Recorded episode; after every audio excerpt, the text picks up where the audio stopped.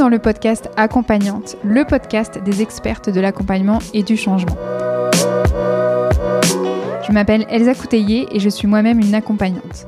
Dans le podcast Accompagnante, vous trouverez un premier format d'épisode consacré totalement aux interviews d'expertes de l'accompagnement inspirante. Je leur ai tendu un micro et je suis revenue avec elles sur leur pratique, leur parcours, leur vie, leur formation et sur tout ce qui les a amenées à être les accompagnantes qu'elles sont aujourd'hui. L'idée, c'est de faire entendre les voix d'expertes de l'accompagnement et du changement pour qu'elles puissent à votre tour vous inspirer pour créer la pratique et la vie qui vous ressemblent. Dans Accompagnante, vous trouverez aussi un deuxième format où je prends la parole en solo pour revenir sur des thématiques plus précises concernant l'accompagnement et le fait de devenir accompagnante justement et de construire son activité et sa pratique.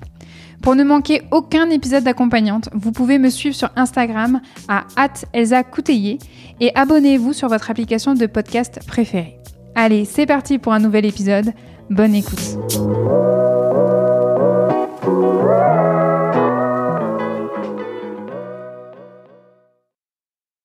Bonjour à toutes, bonjour à tous, j'espère que vous allez bien. Je suis ravie de vous retrouver pour un nouvel épisode interview d'accompagnante. Aujourd'hui, j'ai l'honneur de recevoir au sein du podcast la très inspirante Camille Test. Camille est professeure de yoga à la campagne. La précision est importante, vous allez le comprendre. Camille est aussi une militante, une accompagnante engagée sur les questions féministes. Et avant d'accompagner, elle était journaliste, spécialiste des questions de justice sociale.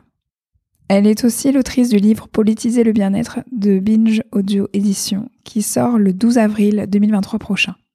Je pense que vous commencez à comprendre pourquoi j'ai eu très envie de tendre mon micro à Camille. Avant d'aller plus loin, faisons un petit tour dans le passé. J'ai rencontré Camille via Instagram grâce à un post qu'elle avait rédigé qui s'intitulait Politiser le self-care, le bien-être mais pas n'importe lequel.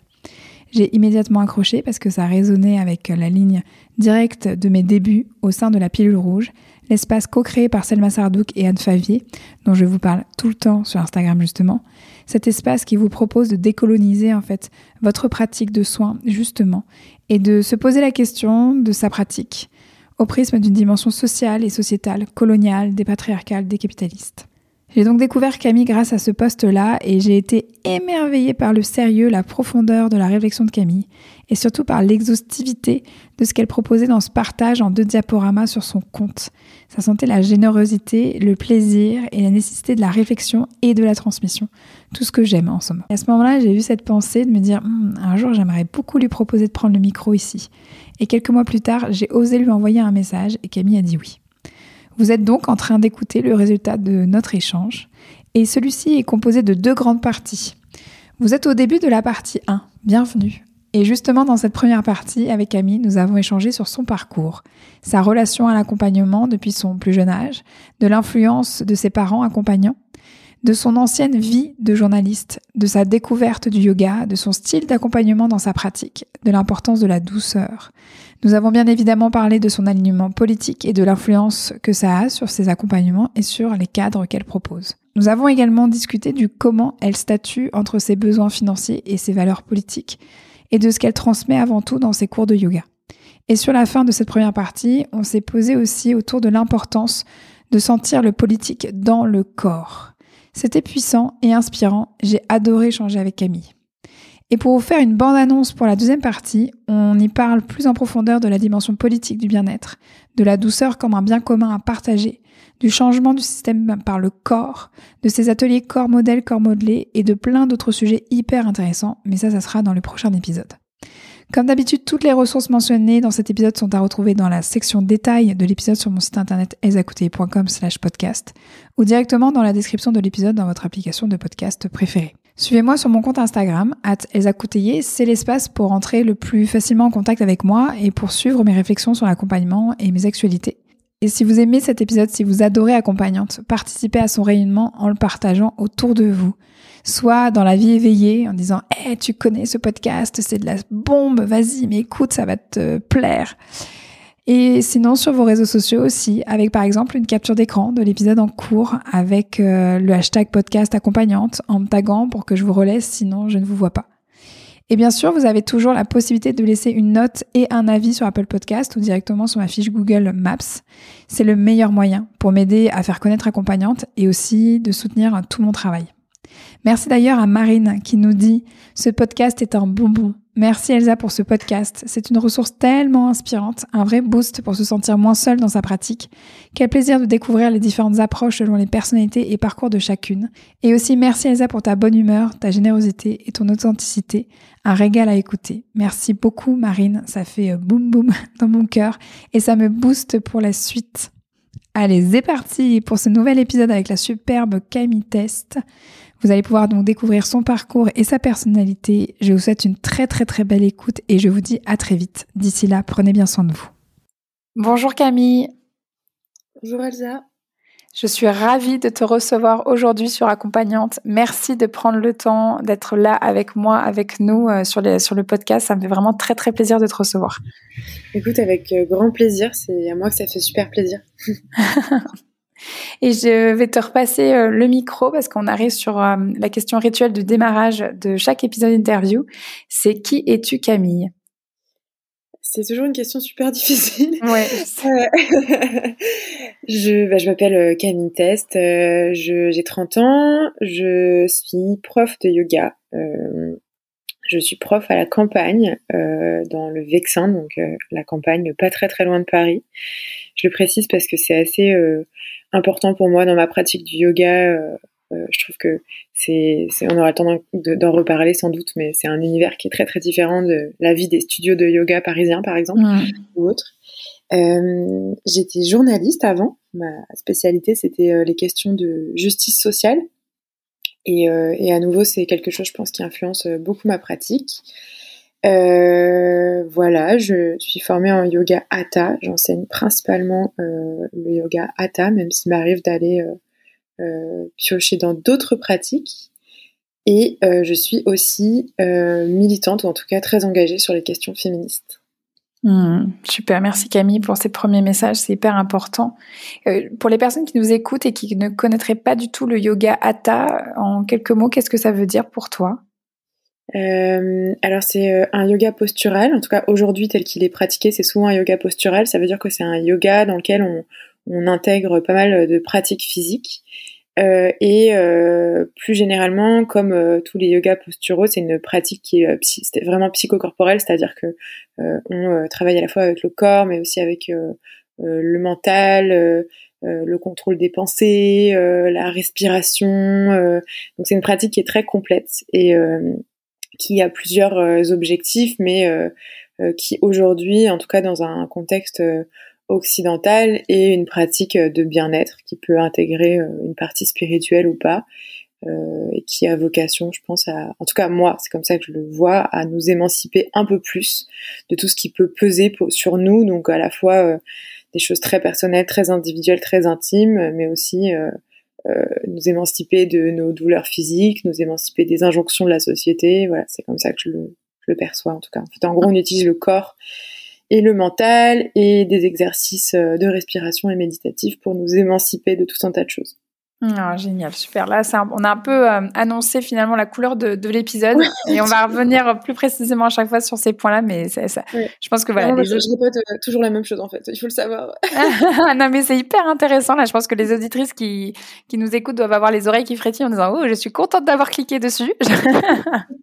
et, et, et, souvent, en fait, ce qu'on fait en première partie euh, d'interview, c'est que on refait un peu le chemin ensemble et on revient sur euh, tes tout débuts et justement même on, revient même sur ensemble sur la partie euh, avant d'accompagner et j'ai envie de te poser cette question euh, Camille avant d'accompagner justement quelle était ta relation toi avec l'accompagnement?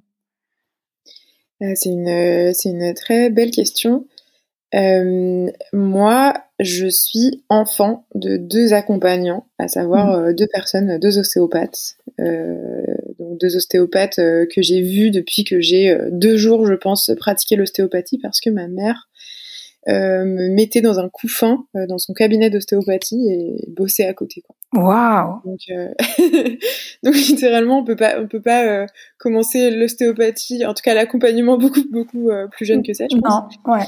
Euh, et puis du coup, bah, j'ai grandi vraiment euh, avec euh, des parents qui qui avaient des conversations ensemble avec moi, avec d'autres personnes, sur ce que ça veut dire l'accompagnement, sur des débats aussi, sur ce que c'était, sur ce que c'était pas, mmh. quelle était leur place et tout. Donc c'est vrai que en, en, préparant cet épisode, tu m'as tu m'as dit que bah en fait c'était pas forcément le cas de tout le monde on n'avait pas tous un une expertise enfin en tout cas une expertise hein, une connaissance sur euh, mmh. l'accompagnement euh, depuis toujours et j'ai réalisé quand tu m'as dit ça qu'effectivement pour moi ça avait toujours été euh, très très très présent dans mon rapport à enfin en tout cas c'est une relation que je connais et du coup c'est vrai que quand beaucoup beaucoup beaucoup d'années après j'ai commencé à enseigner le yoga il y a des choses qui étaient finalement pour moi assez instinctives je pense mmh. Et c'est en discutant avec des amis qui avaient peut-être pas eu exactement le même parcours que je me suis rendu compte euh, de ça. Voilà, c'est hyper intéressant. En effet, hein, quand tu es baigné euh, dans, dans, des conversations, enfin moi je vois très bien hein, comment je, parce que mon, mon, conjoint aussi est accompagnant, enfin dans, mais dans bah, bien sûr en entreprise et privée c'est pas du tout la même échelle, mais quand même, je vois que les conversations qu'on a devant nos, nos, enfants, elles sont, elles sont particulières, elles sont liées en fait justement à nos métiers. Et là, j'imagine, ouais, en effet, que toi, as dû, en étant baigné là-dessus, enfin baigné dedans, euh, ça, ça, a dû quand même influencer euh, ta carte du monde ou ta carte même des relations ou, euh, et même sur rien que sur le fait de savoir que c'est un métier qui, qui existait. Euh, voilà, parce que pour la plupart des personnes, tu as soit le salariat en entreprise ou soit t'es commerçant. Et c'est vrai que il y a un peu un flou artistique, on va dire, sur sur toute la partie en fait accompagnant.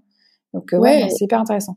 Et en fait, ce qui est, ce qui est incroyable, c'est que moi, en l'occurrence, quand, enfin, petite, mes parents avaient leur cabinet euh, d'ostéopathie attenant à la maison dans laquelle on vivait. Ah oui. Euh, et donc, j'ai toujours eu ce truc de, euh, euh, le soin, ça peut se passer plus ou moins à la maison. Et ça, je trouve ça hyper important parce que c'est vrai qu'aujourd'hui, enfin, je sais que tu en as parlé à plusieurs reprises dans ton podcast, euh, euh, il y a une espèce de culture de l'accompagnement qui peut être très très froide et très, enfin, en fait, très très influencée par la culture de la médecine occidentale, très verticale en fait. Le hmm. médecin sachant, très froid, très distant de ses patients. Et c'est vrai que je pense que c'est une culture qui influence énormément l'accompagnement. Et c'est vrai que même si je pense que par ailleurs ça a dû euh, euh, influencer les pratiques de mes parents évidemment hein, mais je mais en tout cas ce, truc de euh, de distance par rapport à la maison pas forcément hmm. et, et, du coup par exemple moi j'avoue que que je crois que ça a influencé aussi ma ma manière de de ne pas en fait ressentir la présence de mes élèves tu vois dans des dans des sphères plus privées hmm. comme quelque chose d'intrusif ou autre et, et, au contraire euh, de, de, vivre ça comme quelque chose d'assez naturel, ce qui veut pas dire que je fais, j'organise des pyjamas parties avec mes élèves de yoga, tu vois. Mm, mm, mm. c'est plus que euh, cette espèce de dichotomie très très claire euh, public-privé. qui a aussi ses intérêts, évidemment. c'est important de garder une, une, distance professionnelle parfois, mais ce que je veux dire, c'est que c'est que je l'ai pas. c'est enfin, je, je crois pas avoir de tabou autour de ça, tu vois. C'est-à-dire mm. que euh, le truc de euh, est-ce qu'il faut tutoyer, vous voyez, euh, oh mon dieu, mon élève m'a vu alors que j'étais légèrement triste, ou enfin mm. voilà, tout ce truc un peu de, de, de, distance professionnelle où on est un robot de l'accompagnement, c'est des choses que j'ai pas vu chez moi et que du coup j'ai pas reproduit. Et ça c'est enfin je, je, crois que c'est c'est cool. ah bah oui. Ah bah ouais. énormément les relations de soins donc, donc, donc voilà. Merci à mes parents. ah oui, non, mais c'est hyper intéressant parce que ça rejoint même tout de suite des questionnements sur qu'est-ce qui est professionnel ou pas. Parce qu'en fait, dans le côté distancié, la neutralité thérapeutique, euh, même euh, voilà cette culture de l'accompagnement, voilà, j'allais dire la médicale, euh, c'est toute la notion de comment je m'identifie comme professionnel, comment je montre en fait que je suis professionnel. Et en fait, tout ce que tu es en train de dire, c'est hyper intéressant parce que tu as pu toi naviguer là-dedans avec des repères et, et peut-être arriver en fait plus vite à avoir un alignement qui était plus fort en fait justement dans ta pratique. Ça, on va y revenir, mais je trouve que c'est déjà, il y a plein de messages hyper intéressants là que tu es en train de transmettre. Donc déjà, merci. non, merci à toi. Super. Et, et, et, là, justement, maintenant, on va, on, on, va aller un peu plus loin sur la thématique de, de toi, quand même, ta vie avant d'accompagner, parce que en as, tu l'as nommé, tu en as un peu parlé, que, comme, comme, comme quoi tu avais été journaliste. Oui. Et que ça avait quelque part une influence, peut-être euh, encore aujourd'hui, sur ta manière en fait d'accompagner. Et, euh, et ça, ça, fait le lien aussi avec ce que tu m'avais dit lors de notre échange sur euh, aussi euh, ton rapport au monde qui passait beaucoup par l'observation et que tu continues en fait à garder ça euh, dans ta manière d'accompagner. Mais ça, on va y un peu plus un peu plus loin. Mais déjà, en fait, est-ce que tu peux nous en dire plus justement sur ta vie avant d'accompagner autour du journalisme, du journalisme? Bah, déjà, c'est rigolo parce que je, je, souvent, quand je raconte que je suis journaliste, euh, les gens me disent Ah oui, alors c'était totalement différent, un métier totalement différent. Mmh. Et en fait, euh, ça, c'est dingue parce que c'est euh, pour moi symptomatique de gens qui, c'est normal, hein, ne connaissent pas du tout le métier de journaliste, qui en fait est un métier, si ce n'est d'accompagnement, en tout cas, où tu portes beaucoup attention à la parole des gens, aux souffrances des gens, à la mmh. voix des gens, au parcours des gens. Enfin, c'est littéralement ce que font les accompagnants. Enfin, ça dépend lesquels, mais en tout cas, c'est quand même, il y, y, a quand même des choses très très communes. Avec aussi, je pense, cette envie de bah souvent, euh, ça, encore une fois, ça dépend des journalistes et ça dépend des accompagnants, mais l'envie de faire avancer le monde, l'envie de, de, de, soulager un petit peu les personnes d'une manière ou d'une autre. Euh, donc c'est des, des, des métiers qui ont ça en commun. Et mm. moi, du coup, effectivement, je, je, je travaillais en tant que journaliste euh, d'abord dans une, ce qu'on appelle une boîte de production, donc une, une, une entreprise qui crée des, des, reportages, des documentaires télé, mm. puis plus tard en presse écrite, euh, un peu en radio, un petit peu en, en télé. Et, euh, et à chaque fois, euh, ce que disons que les sujets qui m'intéressaient vraiment, qui me faisaient vraiment vibrer, c'était tous les sujets de féminisme, les, les enjeux euh, de précarité, de migration, enfin tout ce qui tout ce qui euh, euh, concernait vraiment le, le, tissu social et donc en fait les relations entre les gens euh, interpersonnelles, mais en fait mm. collectives ou de, de, façon plus plus macro, on va dire, enfin plus en tout cas plus collective quoi. Euh, et, donc, euh, je, je, ça m'intéressait beaucoup parce que je pense que encore une fois, enfin, le fait d'avoir été euh, enfant et d'avoir grandi dans un truc où on, on, parle beaucoup des relations, on parle beaucoup du corps, on parle beaucoup de, de, de ce, aussi de ce que ça veut dire être heureux ou même enfin voilà dans ma famille il y avait vraiment tu vois tout ce questionnement sur euh, le bien-être en fait d'une manière générale mmh. ben, en fait quand tu t'es posé la question du bien-être au niveau individuel tu te poses la question du bien-être au niveau collectif et donc enfin en tout cas c'est ce qui s'est passé mmh. et quand tu fais du journalisme euh, sur des enjeux de justice sociale tu trouves enfin en fait ce que tu fais c'est que tu écris ou tu travailles sur euh, en quoi le bien-être des gens n'est pas enfin qu'est-ce qu'est-ce qui freine le bien-être des gens? Et donc ce qui freine le bien-être des gens honnêtement c'est euh, le patriarcat euh, le colonialisme le capitalisme si je résume quoi. oui également toujours la même réponse hein. c'est-à-dire que tu peux me proposer la question je répondrai toujours ça J'aurais aussi euh, quelque part les mêmes réponses. Euh, et, et, justement, dans, dans, tout ça, toi, comment t'as navigué jusqu'au yoga? Comment t'as découvert le yoga?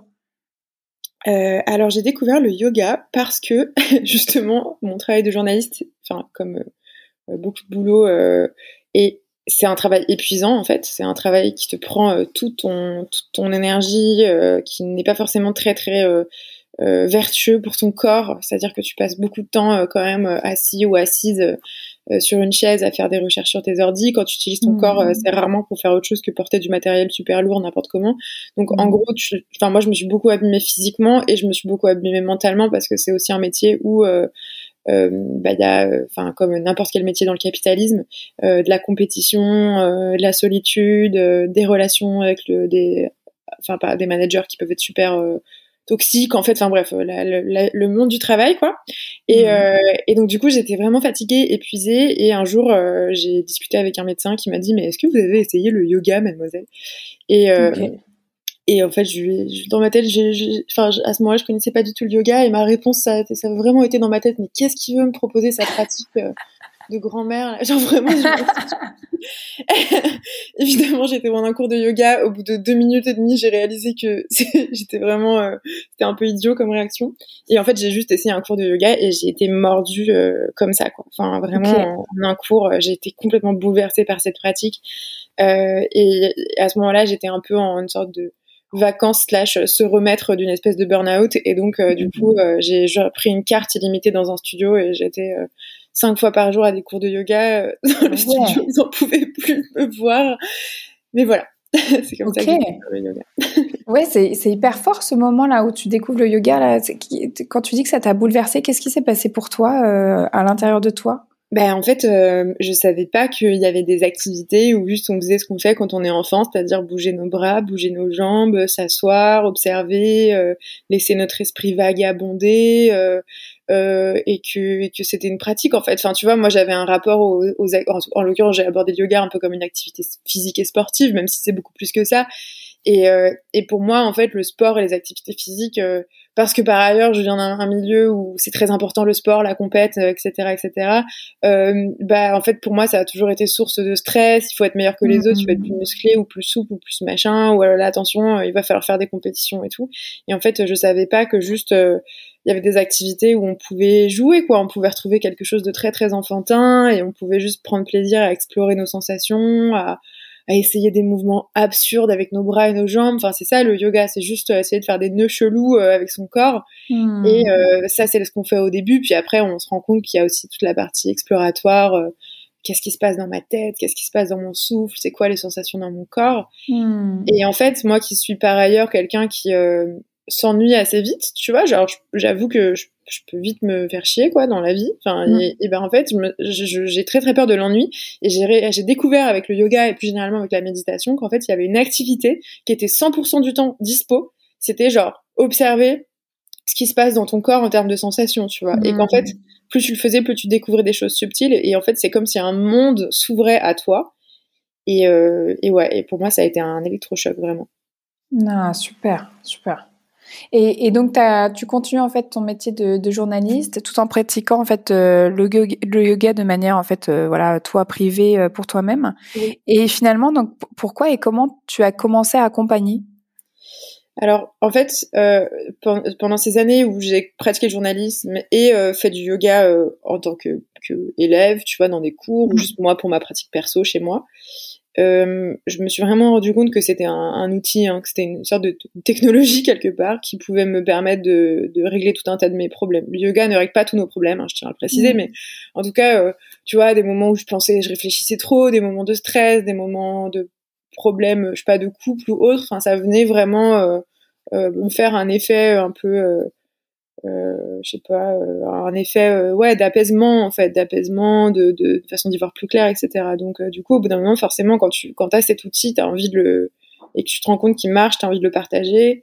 mais c'est pas, enfin, j'avais cette envie. En même temps, je, je t'avoue que je viens aussi d'un enfin le, milieu du journalisme et, même euh, tu vois les, études que j'ai faites et tout qui sont plutôt des études euh, universitaires euh, il y a aussi un truc un peu de séparation très fort du corps et de l'esprit on va dire où où en fait le métier les métiers du corps sont pas forcément ultra ultra bien vus ce qui fait que j'avais vraiment du mal à assumer que j'avais envie de pousser cette pratique plus loin que ça de la pousser plus de façon plus professionnelle. Et il a vraiment fallu que je me retrouve dans une situation où en gros j'étais dans une rupture hyper difficile de couple quoi euh, hmm. j'étais, j'habitais dans un autre pays et mon visa a expiré et en plus mon contrat de travail a expiré là-bas, ce qui fait qu'en fait j'avais plus, enfin mon monde, euh, c'est-à-dire le pays où j'habitais, le travail que je faisais et la personne avec qui j'étais en couple, tout ça a capoté et donc je me suis un peu retrouvée genre avec rien et, et je me suis dit bon bah franchement genre entre ça et déprimé, euh, va faire une formation de, de prof de yoga parce que t'en as envie et de toute façon foutu pour foutu. Enfin bon voilà, j'étais un peu dans un, un truc un peu comme ça. Et, euh, et, en fait, euh, je suis partie en Inde euh, assez à une époque où je prenais encore l'avion, ce qui n'est plus le cas, mais en tout cas voilà, j'ai pris l'avion pour l'Inde. C'était mhm. important pour moi de, de, me former en Inde. Enfin, je trouve le yoga c'est une pratique sud-asiatique, surtout indienne. Je trouvais ça normal de, de, pratiquer en Inde. Bref, on pourrait y revenir, mais en tout cas, je, je, je, je suis partie comme ça et et, et c'est rigolo parce que au fond, je pense que j'avais très très très envie de devenir prof, mais pendant toute ma formation de prof, j'arrêtais pas de répéter aux gens non non, mais moi je le fais juste pour progresser, je le fais juste pour progresser et tout. Et euh, j'ai essayé de me convaincre moi-même. Et d'ailleurs, quand je suis repartie d'Inde, je, je, me souviens d'avoir une conversation avec mon, mon maître euh, de yoga là-bas, qu'on appelle un gourou. C'est pas, c'est pas, euh, faut pas le prendre de façon péjorative comme, mm. comme en Occident. C'est vraiment plus un maître, tu vois. C'est un, c'est un terme respectueux pour parler d'un maître. Et je me souviens de lui avoir dit, oui, oui, je vais recommencer le journalisme et puis je ferai quelques articles sur le yoga et, et ça ira, quoi. Et puis en fait, ça s'est pas passé comme ça quoi. J'ai deux hmm. trois copines à qui j'en ai parlé qui m'ont dit ah tu pourrais quand même ouvrir un cours. Alors j'ai ouvert un cours puis ensuite euh, voilà la vie a fait que que j'ai fini par faire quasiment que ça. ok ah non mais c'est ouf non c'est ouais super. Donc ça c'est vraiment enfin c'est ça qui est drôle c'est que ça s'est vraiment imposé euh, et à chaque fois il y a des, espèces de portes qui sont ouvertes. Hmm. Alors moi je, je, connaissais pas très bien l'industrie du yoga euh, notamment en région parisienne qui est assez saturée, euh, euh, très très compétitive apparemment, euh, les profs sont très mal payés, etc. Et j'avoue que moi en fait j'ai pas, j'ai pas. Bon déjà quand tu connais le journalisme, si tu veux n'importe quel univers compétitif, ça te fait pas hyper peur parce que ça sera jamais pire. et puis en plus vraiment j'ai comme eu des, des, des, espèces de je sais pas des coups de bol ou des, des en tout cas des trucs qui se sont alignés quoi, qui font que bah, je me suis retrouvée là. je dirais pas par hasard, pas du tout, mais en tout cas un peu par magie quoi. Ah, c'est super. Non, mais c'est bien, c'est bien aussi de montrer, euh, ça permet de modéliser aussi certaines, certains parcours. Tu vois, justement, de voir que ça aussi, c'est possible. Quand je, vivais, euh, je vivais au Canada, et bref, j'ai, à un moment, j'ai fait de l'entrepreneuriat un petit peu parce que j'ai monté un petit média. Bref. Et donc, quand tu, quand tu fréquentes un peu le milieu de l'entrepreneuriat, un truc que tu apprends, c'est l'approche itérative. C'est-à-dire, euh, euh, tu prévois pas euh, tout, tout, tout, tout, tout ce que tu vas faire dans les cinq ans, mais tu essayes de, de, de, rebondir un peu en fonction mm. du réel, tu vois. Enfin, tu fais avec le réel, tu fais avec les possibilités qui sont là, maintenant, tout de suite. Et, euh, et en gros, tu utilises ce qui est là. Et d'ailleurs, je trouve que c'est une philosophie qui est très alignée avec le yoga, qui est de pas essayer d'en vouloir plus, mais de faire avec ce qui est là. Donc, ce qui, ce qui est là, c'est tes trois potes qui aimeraient bien prendre un cours avec toi. Bah, tu donnes un cours à tes trois potes et puis tu vois ce que ça donne. Et en fait, mm. cette approche itérative, je trouve qu'elle elle soulage parce que il euh, y a rien de plus angoissant que les plans quinquennaux euh, dans cinq ans je vais faire ça euh, tu vois. Et alors que si tu te dis bah là il y a ça je fais et puis après je vois et puis en fait ça t'emmène toujours sur autre chose. Et moi c'est vraiment comme ça que ça s'est passé. C'est des petites tu rajoutes des petites couches des petites couches des petites couches et aussi tu te détaches du résultat. C'est-à-dire que je savais pas exactement ce que tout ça allait donner. Et d'ailleurs là c'est on est à trois quatre ans plus tard Mm. Euh, j'avais aucune idée de où je serais géographiquement, de ce que je suis en train de faire. Et tant mieux, en fait. Enfin, la, c'est la surprise qui fait le plaisir aussi de, de ça. Enfin, si tout était écrit à l'avance, ça serait relou. Mais, mais, mais je pense qu'il faut, du coup, pour ça, il faut, il faut, faut se libérer un peu de, de cette, euh, ce besoin d'être là où on nous attend, de, de, de, prévoir euh, ce qu'on veut être, etc., etc., quoi. Ouais, c'est, c'est, j'entends quand même une certaine confiance finalement euh, en l'avenir et en tes capacités à pouvoir euh, rebondir, à pouvoir justement euh, aller sur bah, sur ces cheminements-là. Enfin, on, entend que c'est que t'étais quand même vachement aligné, quoi. T'es dans dans ce dans ce dans ces possibles. Il y avait bah, un champ des possibles et t'étais ok en fait avec ça, quoi. Ça n'a pas toujours été comme ça, honnêtement, vraiment pas. Euh, J'étais plutôt du genre justement à la personne qui prévoit tout. Euh, il y a rien qui me rassure, qui me rassurait plus avant que d'avoir un agenda qui était euh, où chaque matin je savais exactement euh, ce que j'allais faire à quelle heure, etc. Hmm. Euh, et euh, et genre pour te dire pendant mes études, il y a une année où j'ai trouvé tous mes stages pour les deux prochaines années, tu vois. Enfin j'étais vraiment donc on parle de ce genre de mood. et justement, si on arrive à, cette temporalité là de, du aujourd'hui, du ici maintenant, et qu'on va questionner ton accompagnement, ton style, ta pratique, parce que c'est vrai que souvent dans l'accompagnement, euh, moi j'ai entendu beaucoup la notion de style, de couleur, de patte. On, souvent, on dit ça aux, personnes qui sont stagiaires en formation, on leur dit c'est bien ce que tu fais, la technique est en place maintenant. Euh, tu vas voir qu'au fur et à mesure de l'expérience, tu vas pouvoir trouver ton style et accompagner en fait à ta manière à toi.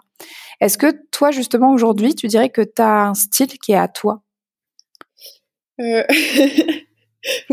bah, oui, je pense que je pense que peu à peu je le je l'affûte en quelque sorte. Mmh, mmh, mmh. Euh, c'est un, je crois que j'essaye d'être euh, très sincère euh, et c'est une sincérité qui euh, pour moi prend une coloration un peu euh, qui peut être un peu brute de découvrage et un peu et un peu ça veut pas dire que je suis méchante ou cassante ou quoi ça veut juste dire que effectivement enfin tu vois par exemple je dis plein de gros mots vraiment ouais. Euh, et, j'aime bien, en fait, j'aime bien dire des gros mots. Euh, je, fais beaucoup de blagues dans mes cours, je fais beaucoup de blagues dans les retraites de yoga que j'organise, tu vois. Ce qui veut pas dire que je suis un, je suis pas non plus, euh, je suis pas clown de métier, tu vois. Enfin, c'est pas, euh, c'est pas non plus. Euh, j'ai pas non plus envie de m'enfermer dans un personnage de comique, tu vois. C'est pas ça. C'est plus, j'essaye de je pense. En fait, je crois que moi, je suis très très angoissée par le côté premier degré des espaces de bien-être. Tu vois, le hmm. côté on se regarde dans les yeux pendant trois minutes pour se dire bonjour, euh, vraiment. et je comprends pas. hyper mal à l'aise. Et, je pense que honnêtement, c'est euh, c'est l'un des trucs qui rebute le plus les gens euh, dans ces espaces. Quand les gens qui vont pas dans ces espaces, je pense qu'il y a d'autres gens qui cherchent ça aussi, tu vois. Mais en tout cas. ce côté premier degré, c'est et puis souvent j'ai l'impression que c'est aussi pour dissimuler des choses. Enfin, genre euh, il y a une vibe très euh, pour le coup gourou euh, au sens péjoratif du terme très premier degré très hyper tu vois non j'ai l'impression que c'est parfois une manière de, de, se créer un peu un personnage de personne un peu éclairé un peu un peu mm. supérieur aux autres quoi finalement donc, ouais. donc ça j'aime pas trop j'aime pas trop qu'on se prenne la Enfin, le fait de faire des blagues, c'est aussi pour dire calmons-nous sur le sérieux de la situation. On est en train de faire du yoga, tu vois, on n'est pas en train de guérir des personnes euh, à l'hôpital, quoi. On n'est pas en train de... Hmm. Je pense qu'il y a une partie, moi, j'aspire à, comme beaucoup de personnes, à sauver le monde, entre guillemets, et j'espère mettre ma petite pierre à l'édifice, mais, mais soyons clairs, tu vois, on n'est pas non plus euh, euh en première ligne pour euh, gérer les urgences du monde, donc, donc puisqu'on n'est pas en première ligne, autant se détendre, en fait, je pense. Hmm, ouais. c'est un peu ma patte, je crois. Ouais. Tu m'avais parlé aussi d'une forme de douceur aussi. Ouais, je t'avais parlé d'une forme de douceur. Euh, pourquoi je t'ai parlé d'une Pourquoi Suis-je douce? Non, mais c'est un, un, terme qui, euh, qui, revient beaucoup, enfin bon, qui, qui est beaucoup, euh, qui, qui, est beaucoup dans ma tête. je pense que la, la douceur, c'est un, un, une notion qu'on ne, enfin, on réalise pas à quel point je pense qu'on a besoin de douceur. On a besoin de douceur pour guérir, on a besoin de douceur pour pour, euh, pour se reposer. On a, enfin, tu vois, et c'est, et c'est, euh, et c'est une notion qui, euh, dans un contexte culturel occidental, est vue comme un truc très, très niais, en fait. Mm. et, et je trouve que c'est un problème, en fait. Et pour moi, les, les, comment dire, la douceur, c'est pas, c'est pas forcément la non-violence absolue, c'est pas la non-action, c'est pas, tu vois, mm. c'est, plus, comment est-ce qu'on fait pour créer de la douceur entre nous et entre nous et l'autre et pour moi c'est pas forcément euh, ne pas se dire les choses. Euh, euh, tu vois, avoir ce truc très premier degré, encore une fois, des espaces de bien-être, on se regarde dans les yeux pendant trois minutes, c'est plus comment est-ce qu'on, c'est plus une démarche de care en fait, c'est-à-dire comment est-ce qu'on fait pour prendre soin de nos liens, de nos relations. Et du coup, pour moi, dans la douceur, il y a bah, apprendre à communiquer et avoir les conversations difficiles. Euh, il y a aussi se poser la question de qui a le droit à la douceur dans cette société et qui n'y a pas le droit, tu vois. On est quand même dans une, situation quand même assez absurde où les gens qui ont le plus accès à la douceur, enfin en tout cas si on pense que la douceur c'est euh, le bien-être, le temps pour soi, le self-care, etc. C'est quand même aussi les personnes qui, en un sens, en ont un peu le moins besoin parce qu'elles sont le moins euh, abîmées, tu vois, par je sais pas, des métiers fatigants et très difficiles, des situations sociales complexes, du stress, enfin voilà. Donc, donc pour moi, la, la, la douceur n'a d'intérêt que si on la, on la réfléchit comme euh, une notion qu'on aimerait propager partout, diffuser, partager. En fait, c'est, un, pour moi, c'est un bien commun à partager la douceur, et c'est un bien mmh. commun qui aujourd'hui n'est pas bien partagé et qu'on pourrait mieux partager. Euh, mmh. Mais pour ça, bah, en fait, euh, c'est, il faut avoir une posture profondément politique, une réflexion profondément politique. Et, mmh. et, et, agir en fait. Et agir, ça veut dire voter, ça veut dire militer, ça veut dire se battre, ça veut dire s'engager. Et nous, au niveau, à notre niveau d'accompagnant, au-delà de tout ça, enfin, vous pouvez euh, voter et militer par ailleurs, mais ça veut aussi dire euh, bah, qui a le droit à mes soins, qui a le droit à mes espaces, qui peut se payer mon travail, mm. euh, comment est-ce que je fais pour le partager mieux, etc., etc. Il y a quelque chose aussi qui va rejoindre la notion de style, de couleur et de patte. C'est, euh, on sent chez toi en fait qu'il y a une vraie clairvoyance au niveau de tes valeurs. Et je vais aller plus loin. En fait, c'est pas que des valeurs parce que souvent on dit, euh, les personnes disent oui, moi j'ai envie d'accompagner selon mes valeurs, mais on met pas en fait vraiment un adjectif derrière qui est que ça peut être en fait très au clair en fait avec euh, ces valeurs en fait politiques. Et toi, on sent à quel point tu es très au clair en fait avec tes valeurs politiques à toi.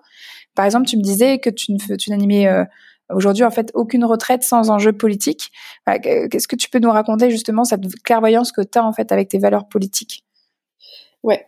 Euh, en fait, pour moi, si tu vas chercher du bien-être, et en vrai, le yoga aujourd'hui, c'est c'est aussi une, pratique de bien-être, donc bah, c'est ce que les gens cherchent. Mais que par ailleurs, tu n'as pas, euh, que tu as ta vision euh, de la société, et en tout cas, ton rapport à aux, grandes, euh, aux grands mouvements euh, sociaux, à ce qui se passe dans la société est flou, pour moi, il y a un paradoxe. Pourquoi? Parce que la plus... Enfin, en fait, pourquoi est-ce qu'on va bien ou on va pas bien dans une société? C'est pas juste parce que euh, on a des compétences internes ou qu'on a travaillé sur nous, qu'on a fait ou non des thérapies, c'est aussi le contexte social, en fait. Mm le stress lié à la pauvreté, ça crée des problèmes. Le stress lié au racisme, ça crée des problèmes. Euh, le patriarcat, enfin la violence euh, sexiste, en fait, le fait d'être une femme, c'est, tu vois, c'est, ça crée des problèmes. Enfin, quand, quand tu regardes, il y a plein plein de chiffres aujourd'hui, tu vois, il y a plein d'études qui montrent que bah, euh, je sais pas, les femmes sont plus victimes de stress chronique que les hommes, les personnes non blanches sont plus victimes de stress chronique que les personnes blanches, etc., etc. Donc en fait, si tu n'as pas une conscience de ça, enfin ton rapport au bien-être, il est limité en fait. Donc, euh, en l'occurrence, moi, je parle par exemple d'une oppression que je subis, c'est-à-dire euh, le sexisme. Moi, je suis une femme blanche, euh, je précise. Donc, du coup, et plutôt d'un milieu, on va dire classe moyenne sup. Donc, du coup, en vrai, mon vrai problème, enfin mon, presque seul problème entre guillemets, c'est le, c'est le patriarcat. Mmh. c'est la violence sexiste, moi, que je me prends surtout dans la gueule. Et, et ça, en fait, si si ça, ça reste un impensé, bah, tu peux faire euh, tous les chiens tot en bas de ta vie. Euh, honnêtement, ça, ça va, ça va, enfin, tu vois, ça va être partiel comme manière d'aborder ton mmh. Donc, mmh. euh, donc, du coup, je trouve ça très, je trouverais ça très, très paradoxal de ne pas aborder ces questions, tu vois. Mmh. Et, et c'est vrai que quand tu commences, enfin, tu vois, moi, je, je, ça fait plusieurs années que je baigne beaucoup, beaucoup dans le féminisme. Bah, en fait, les, la sociologie, la théorie féministe, les chiffres, les études, enfin tu vois tout, tout enfin la, les sciences sociales en fait, c'est très émancipateur et c'est aussi en un sens, euh, on pourrait prendre tu vois euh, tout ça comme des pratiques de bien-être parce que euh, parce qu'en fait quand tu te rends compte que la, la, plupart de tes stress, de tes angoisses, de, de, de, de, des problèmes relationnels avec les autres, etc. C'est pas juste toi parce que je sais pas quoi, t'as tel problème ou t'as t'as pas euh, eu telle ou telle chose dans ton enfance, mais que c'est surtout parce que, ben, en fait, je sais pas, en tant que femme, on t'a sociabilisé à être en compétition avec toutes les autres femmes, ou on t'a sociabilisé à devoir absolument plaire aux mecs, etc., etc. Bah, enfin, en fait, là, t'as des vraies explications à tes vrais problèmes, euh, et donc du coup, tu peux, enfin, tu peux avancer quoi de là, tu vois. Mmh, mmh, mmh, complètement, c'est hyper intéressant. Et justement là, tu, tu nommes euh, le, fait que peut-être dans notre construction, on a été habité par euh, l'injonction ou l'invitation, je sais pas ce qu'on peut dire, mais enfin plutôt l'injonction à plaire en mec justement. Et, et, tu m'as dit un truc hyper fort moi qui m'avait marqué en fait dans la pré-interview. Tu m'as dit euh, j'ai depuis longtemps retiré au mec le pouvoir de juger ce que je fais. Et je l'ai noté dans le sens où pour moi ça ça ça vient taper fort en l'alignement en fait que tu as en tant qu'accompagnante parce que ça, c'est d'une puissance en fait absolue quand tu décides d'accompagner. Euh, cette phrase, j'ai depuis longtemps retiré au mec le pouvoir de juger ce que je fais parce que pourquoi en fait ça m'a parlé, c'est que moi j'échange beaucoup avec des accompagnantes, que ce soit en supervision quand j'accompagne ou même de toute manière euh, sur ce podcast-là. Et euh, quelque chose est venu souvent dans les questionnements des personnes que j'accompagnais, c'était bah, comment on fait pour se sentir légitime, libre de pratiquer comme on a envie de pratiquer? Et moi, ce que, quand je creuse en fait cette, question avec les personnes que j'accompagne, souvent ce qu'il y a derrière, c'est pas euh, j'ai peur d'être jugée euh, par mes euh, par mes accompagnés. C'est pas du tout ça. C'est j'ai peur d'être jugée par mes pères. Et par mes pères, c'est pas forcément mes pères en fait, mes consoeurs, hein. c'est mes confrères. Tu vois, c'est ça hein, qui revient souvent. C'est que bah, je vais pas parler de ça sur Instagram. Tu vois, je, je, je pense en fait à une, une accompagnante de cœur qui est euh, qui est hypno et en même temps en fait euh, énergéticienne. Elle a mis très très longtemps à déplier sa table de soins dans son cabinet parce qu'elle avait peur en fait, qu'un jour on découvre qu'elle faisait de l'énergétique. Et de là en plus à en parler sur les réseaux sociaux, elle a mis vachement de temps parce qu'elle avait peur d'être jugée en fait par des pères mais hommes. Et là, quand tu dis, en fait, j'ai depuis longtemps retiré en fait au mec euh, le pouvoir de juger ce que je fais, et en plus, tu m'avais dit, euh, j'ai eu la chance d'être féministe avant d'être prof de yoga, mais j'ai trouvé que c'était ces deux phrases étaient d'une puissance hyper forte. Et, et justement, peux-tu nous raconter euh, comment toi t'es arrivé à un tel alignement en fait, justement, comment t'es arrivé en fait à, à ces valeurs politiques là, comment t'arrives en fait à les assumer, comment t'as réussi en fait à sentir que du coup, comment on fait pour retirer aux mecs leur pouvoir de juger ce qu'on fait? Euh, voilà, comment on arrive à être féministe Enfin, il y a, je sais qu'il y a 15 questions dans ma question. Donc je, te laisse, je te laisse reprendre la parole sur ce qui te vient en premier. Mais voilà, moi j'ai adoré ces deux phrases-là en tout cas quand tu les as. Moi c'était des cadeaux quand tu m'as donné ça. Alors je sais pas comment je vais pouvoir me les approprier en fait pour le moment, mais déjà de savoir que toi t'y arrivé, bah je me dis pourquoi pas moi, tu vois? Je me dis y a, y a, c'est possible. Donc voilà, je te, je te laisse rebondir comme tu veux. bah, déjà, c'est vrai que Franchement, moi, je reviens de hyper loin. Enfin, honnêtement, genre, euh, je le dis souvent, genre, euh, quand euh, j'avais, je sais pas, 17 ans, j'étais, j'étais de droite, honnêtement, tu vois. Hmm. j'étais hyper genrée, hyper. mon seul truc, le seul truc qui m'intéressait dans la vie, c'était d'être plus belle que mes copines et de et de plaire le plus aux garçons. Enfin, vraiment. Ok. Et donc du coup, non mais sincèrement, enfin moi genre, je suis pas du tout, je viens pas d'une famille communiste euh, qui lit du féminisme depuis ses cinq ans, hein, enfin vraiment tout. Et donc en fait, tout tout ce chemin, il s'est vraiment fait euh, déjà euh, grâce à des rencontres de gens qui m'ont dit, qui ont eu l'honnêteté de me dire, meuf, en fait, il va falloir lire des livres, écouter des podcasts et réfléchir un peu quoi. je les remercie. Et euh, comme quoi, il faut toujours écouter les gens qui vous conseillent des sources. Ça non pas toujours. Hmm. Enfin, voilà, c'est pas mal de. En tout cas, c'est comme ça que ça s'est passé. Tu vois, à force de, de, de, comment dire, de me dire ah mais attends, là je pense ça, mais est-ce que c'est, est-ce que je, pourquoi je pense ça et, et est-ce que je pourrais, enfin tu vois, genre une curiosité aussi à essayer de comprendre pourquoi je pense les choses.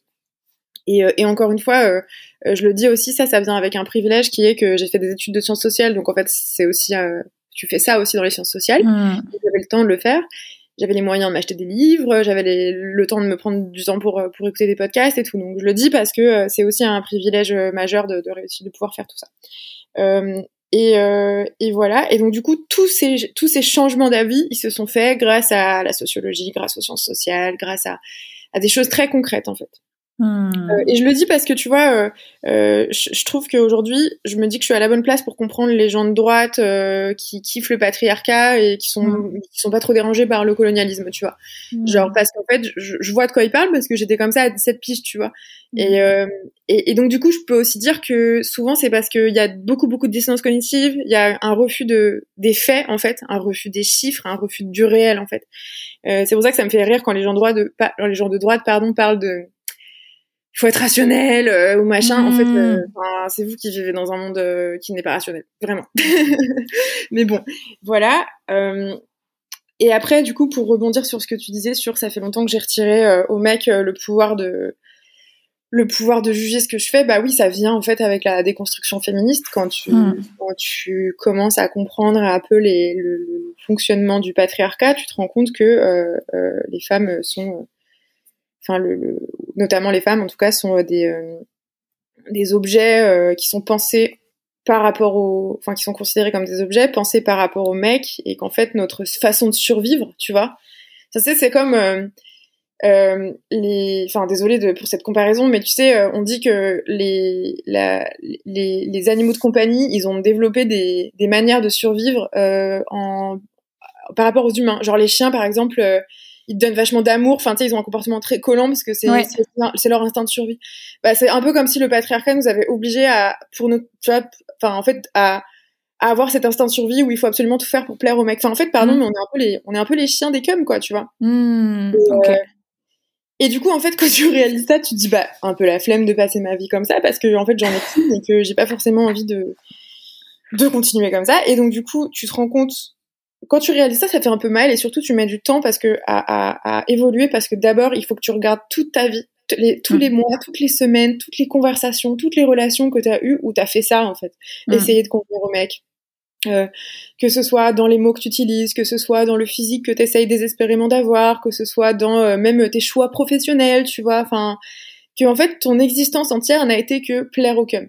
Mm. Et, euh, et, donc du coup, euh, bah ça fait un peu mal, tu vois.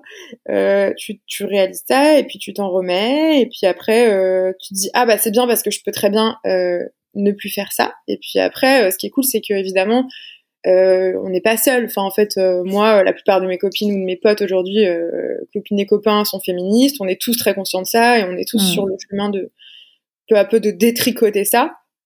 Et j'insiste là-dessus parce que je pense que c'est hyper important d'avoir un entourage adéquat pour ça. Euh, si tu, tu découvres le féminisme et tu commences à comprendre les rapports de force dans le féminisme, mais que par ailleurs tu traînes qu'avec des gens qui disent ah, on peut plus rien dire, euh, les nanas machin, honnêtement, euh, enfin c'est vraiment pas un environnement sain et sécure pour faire ce travail-là quoi. Hmm. Ouais, clairement. Ouais. mais super. Ouais. Oui, non, mais c'est, en fait, j'ai trouvé ça super fort, quoi. Ça, ça faisait vraiment écho à plein de conversations que j'avais eues justement de euh, du peur du regard des autres, euh, peur d'être jugé euh, par des pères. et quand j'entends des pères, bah, c'était vraiment un P-A-I-R-S, mais on aurait pu presque, tu vois, dire père, le père, le, le, père de famille, quoi. Enfin, ces pères que tu, ces mentors en fait masculins, à qui tu donnes ce pouvoir en fait de, de, de ouais de, de, papa quoi de ton de papa accompagnant quoi. Et euh, bah dis donc quand je veux pratiquer finalement comme j'ai envie de pratiquer quand j'ai envie de, de, de vraiment m'aligner en fait à moi mes valeurs à moi et euh, mes valeurs politiques en termes de moi bah j'ai peur en fait que papa il soit pas content quoi. Enfin ou que cet homme là en tout cas soit pas content. Il y a vraiment ça hein. Euh, donc c'est c'est c'est c'est hyper fort là tout ce que tu transmets et sur cette idée que ça peut en fait on peut y arriver. On peut arriver en fait à, à retirer euh, ce pouvoir là quoi on peut y arriver. Et je pense que c'est une manière de se rendre compte qu'on peut y arriver, c'est de comprendre comment ça a été construit, tu vois. On peut enlever des briques si on, on comprend comment les briques elles ont été posées. Par mm. exemple, sur la relation d'accompagnement, je pense qu'il y a un livre qui est hyper intéressant, c'est le bouquin de Barbara Arenreich qui s'appelle euh, euh, Sortir sage-femme et infirmière.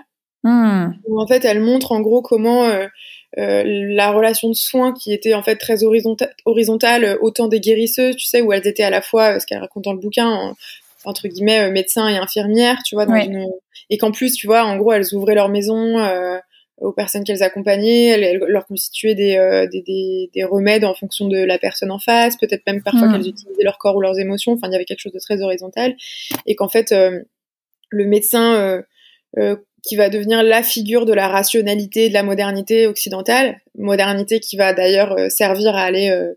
un discours consistant à dire que le reste du monde n'est pas moderne et donc à aller coloniser par ailleurs, tu mmh. vois, les mmh. problèmes qui sont liés. ce, ces médecins vont développer vraiment cette espèce de relation très très verticale, de distance, de mise à distance en fait des des patients, des personnes accompagnées, et que cette mise à distance, elle, elle influence, on l'a dit un peu au début du podcast, tout le toutes les relations de soins et qu'en fait c'est marrant parce que dans le fond la relation verticale c'est une relation patriarcale hmm. et la relation horizontale c'est une relation qui est féministe en fait et donc à partir du hmm. moment où comme en tant qu'accompagnant ou accompagnante vous déployez une, relation horizontale dans votre travail vous déployez une relation féministe dans votre travail hmm. tu vois? Super super et, aussi, tu m'as dit que toi, pour toi, la priorité, c'était que le monde aille mieux dans son ensemble. Ça, on l'entend en fait depuis tout à l'heure, que de t'occuper aussi de ceux qui en ont le plus besoin. Mais tu m'avais dit quelque chose aussi d'intéressant. Tu avais enchaîné en disant, euh, oui, mais en même temps, euh, c'est vrai que euh, j'ai besoin de vivre. Je peux pas que faire des cours dans des associations. Et, donc, j'ai envie de te demander, Camille, toi, comment tu as fini par statuer par rapport à ça? Bah déjà, je pense que c'est un peu présomptueux de dire que j'ai fini de statuer. je, statue, je suis en, je, suis en cours de statuation. Mm. Euh, je pense que c'est c'est compliqué, évidemment, parce que oui, j'ai besoin de vivre. En plus, encore une fois, tu vois, moi, euh, euh, en tant que meuf féministe, s'il y a quelque chose que je veux pas faire dans ma vie, c'est dépendre d'un mec. Je suis hétéro, donc mm. je relationne plutôt avec des mecs. Et je veux pas un jour, tu vois, être dans une relation où je suis prise au piège. Ça m'est arrivé et je suis prise au piège. Donc j'ai mm. besoin de gagner un peu de sous, d'avoir un petit, un petit, je sais plus comment on appelle ça, get out euh, fund, je crois qu'on appelle ça comme ça, tu vois, c'est-à-dire mm. une enveloppe à la banque où j'ai euh, enfin euh, une certaine somme pour fuir au cas où. Enfin vraiment, tu vois. Enfin et je pense que toutes les toutes les personnes qui relationnent avec des mecs hétéros devraient avoir ça au cas où. Mm. et donc du coup, j'ai besoin de thunes en vrai, tu vois, un petit peu pour pour avoir ça. De même que je veux pas enfin j'ai j'ai moi franchement, j'ai hyper peur de comme beaucoup de personnes, je pense, j'ai hyper peur de de un jour je sais pas euh, enfin c'est une peur irrationnelle qui est en train de passer un peu mais tu vois de, de la de perdre enfin de la, pauvreté de la précarité. Enfin c'est normal en fait. Enfin, c'est normal qu'on ait ça quoi. Et donc évidemment que je veux pas me retrouver tu vois euh, euh dans des situations euh, où, où je pourrais pas où je pourrais pas survivre tout simplement. Donc j'ai besoin de gagner un peu de tout et et en même temps je trouve que on surestime largement nos besoins. Surtout que moi, j'ai pas d'enfants et honnêtement, j'en veux pas. Donc euh, franchement, euh, j'ai pas non plus besoin de gagner euh, des milliers, des milliers d'euros par mois pour pour survivre. D'autant qu'en plus, tu vois, dans une optique écolo et tout. Enfin, en fait, moi, la consommation, c'est un truc qui me qui me botte pas spécialement et tout. Donc j'essaye de trouver un entre deux où je gagne suffisamment bien ma vie pour ne plus avoir de peur euh, hmm. et, et, et, remplir ce petit euh, getaway fund et puis euh, et voilà et savoir que globalement je suis en sécurité et c'est moi qui suis responsable de ma sécurité. Hmm. Ensuite, du coup, comme je veux pas gagner énormément d'argent et que par ailleurs je vis à la campagne donc j'ai pas un loyer parisien et un salaire de prof de yoga très très bas parisien, hmm. euh, bah, ça me permet, tu vois, de dégager des sous pour, par exemple, euh, créer des bourses pour avoir des personnes qui viennent gratuitement dans mes retraites, pour euh, créer mmh. des... Moi, ce que je fais, c'est que j'ai toujours trois prix, par exemple, dans mes retraites. Donc, un prix bas, un prix moyen et un prix élevé. Enfin, élevé, en tout cas, euh, qui permet de compenser le prix bas, ce qui permet, tu vois, euh, que un peu comme tes impôts sont adaptés à ce que tu gagnes, bah là, c'est un peu ça, tu vois. Enfin, finalement, c'est, quand on y pense, c'est assez absurde que tout le monde doive payer la même chose, alors que les gens n'ont pas les, les, mêmes revenus. Sachant que... Mmh. Je ne demande jamais de, de justificatif en fait. Ça me met très très mal à l'aise et je ne sais pas si c'est légal en fait de faire ça. Mmh. donc en fait je laisse aux gens le choix de payer ce qu'ils ont envie de payer. Euh, et puis en général, ça se passe très bien, très honnêtement. Euh, franchement, les gens qui gagnent bien leur vie, ils payent plus que les autres et il n'y a pas de, tu vois, euh, enfin, il y a, il n'y a, pas du tout de souci. Et d'ailleurs, c'est, c'est, je fais, je pratique aussi pour certains, certains cours et tout le prix libre. Et, euh, et je sais que ça, ça crée beaucoup d'anxiété chez les gens quand j'en parle parce que, enfin, surtout chez les accompagnantes, surtout en yoga, parce que euh, on se dit ouais, mais les gens ils vont donner 2 euros et tout. Franchement, euh, enfin après, je sais pas, c'est peut-être les gens autour de moi, tu vois, mais les gens sont très très classe et très clean hein, sur ça. Enfin, hmm. je veux dire quand ils ont, ils donnent et quand ils ont moins, ils donnent moins. Et puis ça se passe très bien. Hein, franchement. Hmm. Et, euh, et ça, ça, ça, encore une fois, je, je, je, je, peux pas, je peux pas en faire une loi scientifique absolue parce que je suis peut-être entourée de gens. Euh, euh, enfin, en vrai, je suis entourée de gens quand même assez conscients sur ces trucs-là. Donc, euh, mais, mais, mais, mais, mais, en fait, ça vaut parfois la, la, peine de tester, je pense, euh, faire le prix libre et voir. Et on est surpris, hein, franchement, on est surpris de voir à quel point ça touche les gens aussi, je pense. De... Juste, tu vois, ces petits gestes de prise en compte de genre en fait, ma, je veux pas qu'il y ait de barrière à l'entrée ou ma pratique, euh, si euh, la vie euh, fait que vous n'avez pas les moyens, bah c'est mort, quoi, tu vois. Je trouve que c'est vraiment dommage. Voilà. Mais c'est ouais. Non, mais c'est hyper intéressant. C'est plein de petites billes là, que tu donnes, enfin des petites, des, des vraies billes que tu donnes pour, pour justement pour la, la, la, réflexion, pour amener en fait sur ça, ouais, cette thématique-là pour les personnes. Ouais. Si, si, je peux ajouter aussi, il y a, un, il y a de, ce que je trouve ça important d'avoir des techniques concrètes en fait. Euh, donc il y a le, le et, et, dans le même genre il y a la, la, bon, la possibilité de donner euh, en l'occurrence moi des cours dans des assos ou dans des ou, ou même tu sais à des personnes qui enfin sur lesquelles euh, la société repose, genre euh, les soignants, genre euh, les activistes, genre les travailleurs sociaux, et qui en fait n'ont pas les moyens forcément de se payer du, yoga, tu vois, mm. ou alors pour x ou y raison c'est compliqué, bah en fait bah, leur offrir des cours de temps en temps, tu vois, c'est c'est une façon de dire bah ouais bah go, enfin merci en fait du, du travail que vous faites, c'est grâce à vous que ma vie elle est pas trop pourrie, tu vois. Et puis après, je pense qu'il y a aussi le le fait parfois de enfin moi par exemple j'ai un cours qui est entièrement euh, que je donne et tous les bénéfices sont reversés euh, à des assos. Et je choisis des ah. assos tu vois. Donc ça peut être des assos euh, culturels indiennes parce qu'en l'occurrence le yoga c'est une pratique d'origine indienne et sud-asiatique. Donc ça, ça c'est quand même cool de de redonner enfin c'est même assez important je pense mais ça peut être aussi moi je donne beaucoup à des assos féministes je donne beaucoup à des voilà, si on, si on peut, évidemment, tu vois, euh, moi je peux le faire. Et, euh, et d'ailleurs, je remarque que les gens viennent beaucoup plus à ce cours depuis qu'ils savent que l'argent ne va pas dans ma poche, mais dans la poche des assos. c'est à la fois très cool. mais euh, mais c'est, c'est sympa aussi de, tu vois, pour mm. les gens en face de dire, bah là, je vais faire du yoga et en plus mon argent il va aller dans la poche, dans la poche d'une asso, c'est cool. Ouais, mm. ah, clairement, ouais, ouais. Ce qui se fait aussi, oui, c'est euh, parfois en fait, c'est on voit euh, afficher un pourcentage, que c'est pas forcément de la totalité, mais ça peut être un, un pourcentage sur euh, sur la, ouais. Ouais. ouais. D'ailleurs, je, je, pense que c'est, c'est, encore une fois, c'est parce que là, moi, je peux en ce moment avec ce cours mais mm. c'est pas que ce soit une injonction aussi. Il y a des gens qui peuvent pas pour l'instant. C'est long à mettre en place un business qui marche. Mm. Euh, donc, euh, enfin, je dis un business parce qu'en vrai, c'est c'est peut-être pas un terme très joli, mais voilà. Enfin, c'est. Bah, c'est le cas. Bah si, si, oui, mais. Euh, et euh, donc, c'est faut pas trop se prendre la tête non plus.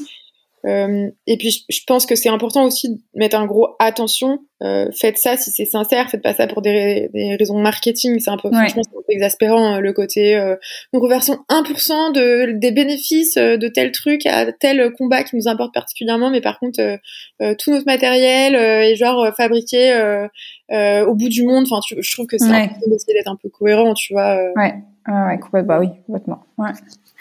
Et, et, toi, justement, dans, dans, ton organisation par rapport à ta semaine, tu donnes environ combien de cours de yoga? T'accompagnes euh, sur quelle, euh, ouais, sur, sur, quelle fréquence? Euh, Comment tu t'organises justement par rapport à tout ça? Eh ben, ça dépend des années, des trimestres. Des... Là, en ce moment, je donne euh, ce cours de yoga en ligne qui, où tous les bénéfices vont à des assos. Mmh. Euh, ça c'est le mardi soir à 19h et ça fait c'est mon c'est le premier cours que j'ai ouvert vraiment et j'ai l'impression que je vais le garder pour toujours. Genre j'adore ce petit rendez-vous, est trop cool. Euh, peut-être qu'à 80 ans, je serai encore en train de donner ce cours. peut-être des gens qui seront là depuis jour 1 d'ailleurs. Mm. Et après, euh, je donne euh, plusieurs cours le soir. Là, en, ce moment, c'est trois. Euh, et tu sais, j'habite à la campagne, donc c'est vraiment dans un contexte. Euh, moi, franchement, j'adore. C'est genre dans, dans, des petits villages trop mimes, là où j'habite. Dans, souvent, c'est dans les, les, salles communales ou ce qu'on a oui. foyer rural. Je sais pas pour les mm. personnes qui vivent à la campagne, vous devez connaître ce concept. Euh, donc c'est rarement euh, des studios euh, tout blancs avec des petites bougies et des gongs de décoration. C'est vraiment mm. plus un bon carrelage bien 70s, rose et marron. euh, et, euh, et des élèves trop sympas euh, qui qui sont pas du tout dans le délire qu'on peut trouver beaucoup dans les studios parisiens de mm. vouloir absolument réussir des postures hyper complexes et de se tirer un peu la bourre les uns avec les autres tu vois c'est beaucoup plus euh, des personnes euh, qui connaissaient pas forcément le yoga avant ou un peu et, euh, et qui en fait sont là vraiment pour, pour passer un moment cool. Et ce que j'aime trop, c'est que bon déjà c'est une majorité de nanas, donc en fait quand tu mets plein de femmes ensemble dans un cours, si, si tu mets en place deux trois choses, potentiellement tu crées des big warriors du féminisme, même si tu mets pas le mot. Mmh. Et, euh, et j'adore aussi parce qu'en fait, euh, c'est des moments de convivialité ou de, et de rapprochement où les meufs elles deviennent potes et après elles se voient en, en dehors et elles s'entraident en dehors et elles souvent bon c'est elles sont mamans donc elles gardent leurs enfants mutuels. Enfin tu vois ça ça crée vraiment du lien et c'est un lien qui n'est pas forcé c'est un lien qui se fait ou qui se fait pas en fonction des personnes mais, mais qui mmh. peut se faire. Et ça je, je, je suis trop heureuse de, de voir ça. Et en plus surtout il y a un il y a un truc qui est que bah tu sais quand tu pratiques ensemble enfin même le yoga tu vois donc euh, tu passes par des émotions différentes tu passes par plein de sensations corporelles parfois c'est difficile physiquement parfois euh, il y a des espèces d'épiphanies où putain ça y est t'as réussi telle posture que tu galérais à rentrer depuis longtemps et tout bah en fait euh, hmm. c'est vraiment des moments de joie partagée où tout le monde est trop heureuse parce que X a réussi pour la première fois à dépasser sa peur et peut-être à se mettre sur les mains les pieds au mur tu vois enfin hmm. et donc il y a hmm. vraiment quelque chose de très collectif, une entraide vraiment très forte et euh, et que je trouve euh, belle euh, et, et, et, très éloignée de la compète dans, que moi j'ai connue dans certains espaces de yoga au début, tu vois. Hmm. Donc donc c'est trop bien. et puis c'est aussi ouais c'est vraiment c'est vraiment génial et c'est et c'est aussi un autre truc, tu vois, euh, je suis très très emballée par ces cours, comme tu peux le voir. un autre truc, moi déjà, en tant que prof, euh, j'apprends énormément parce que c'est, tu vois, encore une fois dans ce truc de relation horizontale où on se prend pas trop la tête, bah parfois j'arrête le cours et je suis en mode ok, alors attends, explique-moi là pourquoi ça va pas ton truc, pourquoi ça marche pas, montre, tu sens quoi dans ton épaule, ok, mais pourquoi, attends, je comprends pas, bon bah je vais me renseigner. Enfin, tu vois, je peux hmm. vraiment être, me mettre aussi à la place de la personne qui apprend, qui apprend des autres, qui apprend à, et moins dans la posture de sachant qui sait tout, euh, si c'est, si t'arrives pas à telle posture c'est parce que ton épaule, ni ni ni et genre je raconte n'importe quoi, alors qu'en l'occurrence là j'en sais rien, tu vois. Enfin, hmm. c'est beaucoup plus détente. Euh, il y a ça, et puis il y a un dernier truc que je trouve formidable dans, dans ces formats-là, c'est aussi euh, le fait que, ben, souvent c'est vrai, tu vois, que par exemple dans les personnes qui sont dans mes cours, ça peut être beaucoup des femmes qui ont 45, 50 piges et, qui, et à qui, en fait, euh, on a fait croire toute leur vie qu'elles étaient pas fortes. Et ça, ça me bute. C'est-à-dire que euh, c'est des femmes à qui on a dit qu'elles n'étaient pas sportives, qu'elles n'avaient pas de, force dans les bras, dans les jambes, dans je ne sais quoi. Alors que les meufs, en général, elles ont élevé trois gosses, qu'elles ont fait un milliard de trucs, qu'elles ont bossé à côté. Puis elles vivent à la campagne, donc en général, elles ont un potager. Euh, elles marchent. Enfin, tu vois, c'est des, des personnes qui... Euh, enfin, quand je dirais, quand je dis elles marchent, elles veulent faire de la rando, elles font de la rando, je sais rien, elles font des choses, tu vois quand même, il y a ce truc de euh, les femmes, elles sont moins fortes que les hommes, et puis regarde, mon mari, il va sur le toit, et moi non, enfin, je sais pas quoi, tu vois, enfin, vraiment des trucs euh, hyper cliché. Et en fait, ces cours, c'est vraiment l'occasion de leur faire découvrir, enfin, en tout cas qu'elles découvrent, euh, que bah, qu'en fait leur, leur corps il est hyper puissant et qu'elles peuvent faire un milliard de trucs et qu'elles sont vraiment trop fortes, tu vois. Et, et, euh, même si euh, dans le yoga le seul objectif n'est pas postural, bah en vrai, quand euh, au bout de quelques mois, euh, alors qu'au début de l'année, quand je fais un point, vous avez peur de quoi? Bah moi j'ai peur des inversions, je me mettrai jamais sur la tête et tout. À la fin de l'année, la plupart des personnes sont sur la tête comme si hmm. genre elles avaient toujours fait ça parce qu'elles ont oublié qu'en fait elles pensaient qu'elles le feraient jamais mais c'est euh, enfin c'est incroyable quoi un grand merci pour votre écoute vous pouvez retrouver toutes les ressources mentionnées dans cet épisode dans la section détails de celui-ci ou dans la description sur votre application de podcast préférée. Tous les épisodes d'accompagnante sont à votre disposition sur mon site internet slash podcast. Si cet épisode vous a plu, si vous voulez soutenir mon travail et m'aider à faire grandir accompagnante, vous pouvez le faire en notant, commentant et partageant le podcast autour de vous, dans la vie hors ligne ou dans la vie en ligne. D'ailleurs, pour le en ligne, vous pouvez le faire directement sur votre application de podcast préférée comme sur Apple Podcast. Ou si vous le souhaitez, vous pouvez aussi directement mettre un avis sur ma fiche Google Maps Elsa. On se retrouve très vite pour un nouvel épisode. En attendant, vous pouvez me suivre dans ma vie d'accompagnante sur mon compte Instagram Elsa J'y partage ma pratique et des conseils pour une relation harmonieuse avec soi et avec ses émotions. À très vite.